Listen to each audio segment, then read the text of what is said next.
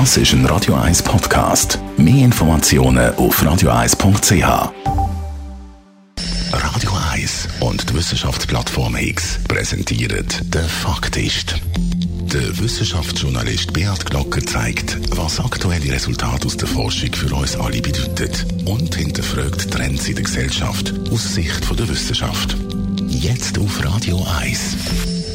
Der Mohrenkopf spaltet momentan die Schweiz. Natürlich dürfen wir das süße Produkt noch essen, aber ob es seinen alten Namen unbedingt behalten muss? Aus sprachwissenschaftlicher und historischer Sicht ist der Fall klar. Das Wort Moor stammt aus dem Althochdeutschen vom 8. Jahrhundert und es bezeichnet Menschen aus Mauretanien, dem heutigen Marokko, also Dunkelhütige. Zu solchen Zeiten ist das nicht unbedingt abschätzig gemeint. So hat man auch fasziniert vom edlen Moor geredet, was aber nicht weniger problematisch ist. Dann ist das Wort aber nach und nach ersetzt worden durch Neger und der hat nicht als edel gegolten, sondern als primitiv. Darum hat man die Menschen als Sklaven verkauft, misshandelt und als wahr betrachtet.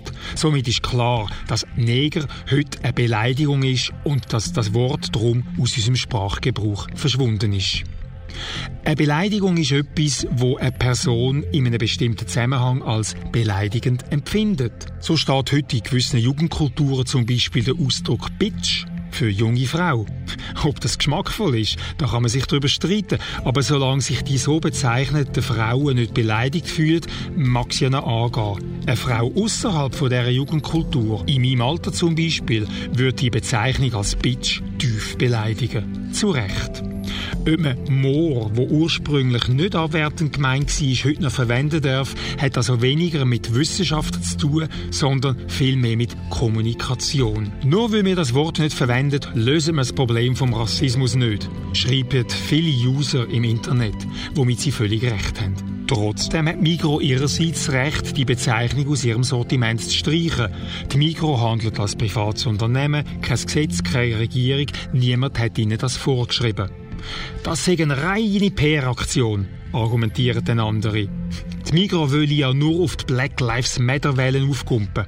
Klar ist es PR, aber wo ist das Problem? Nike oder McDonalds haben auch auf Black Lives Matter reagiert. Die Aktion sei doch nur symbolisch, sagen dann andere. Natürlich ist sie das, aber genau darum geht's. Um Symbol. Was sehen Sie lieber? Den Stinkefinger oder den Daumen hoch?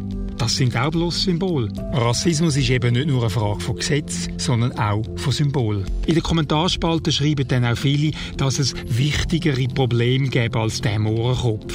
Auch das stimmt. Aber warum machen die Leute dann so ein Geschrei um den Mohrenkopf? Es gibt ja, wie gesagt, wichtigere Probleme. Wir lassen uns nicht in die Rassismus-Ecke drängen, wird dann argumentiert. Das will gar niemand. Es geht ja nur um ein Wort, bei dem sich bestimmte Menschen und Mikro unwohl fühlen. Oder anders gesagt, warum möchte jemand unbedingt ein Wort verwenden, wo von anderen Menschen als rassistisch empfunden wird, wenn man ja selber kein Rassist ist?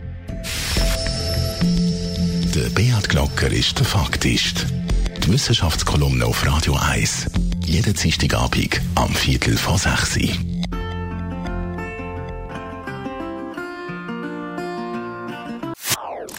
Das ist ein Radio 1 Podcast. Mehr Informationen auf radio1.ch.